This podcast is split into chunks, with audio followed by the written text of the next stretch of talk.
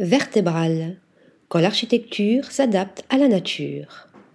Fondé en 2016 par les deux architectes Elias Kalash et Teddy Nens à Mexico, le cabinet Vertébral officie aussi bien dans l'univers de l'architecture que du paysage.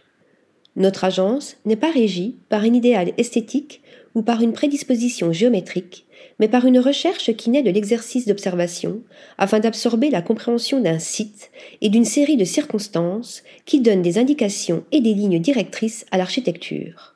Valorisant les matériaux primaires, les deux architectes utilisent le béton, l'acier, la pierre et le bois comme ressources principales. En plus de prendre en compte le contexte de chaque projet, Vertébral revendique son travail végétal. Vertébral comprend l'architecture comme l'acte d'intervenir dans un site pour créer de l'espace à travers des murs et des dalles, mais aussi à travers des buissons, des herbes et des arbres.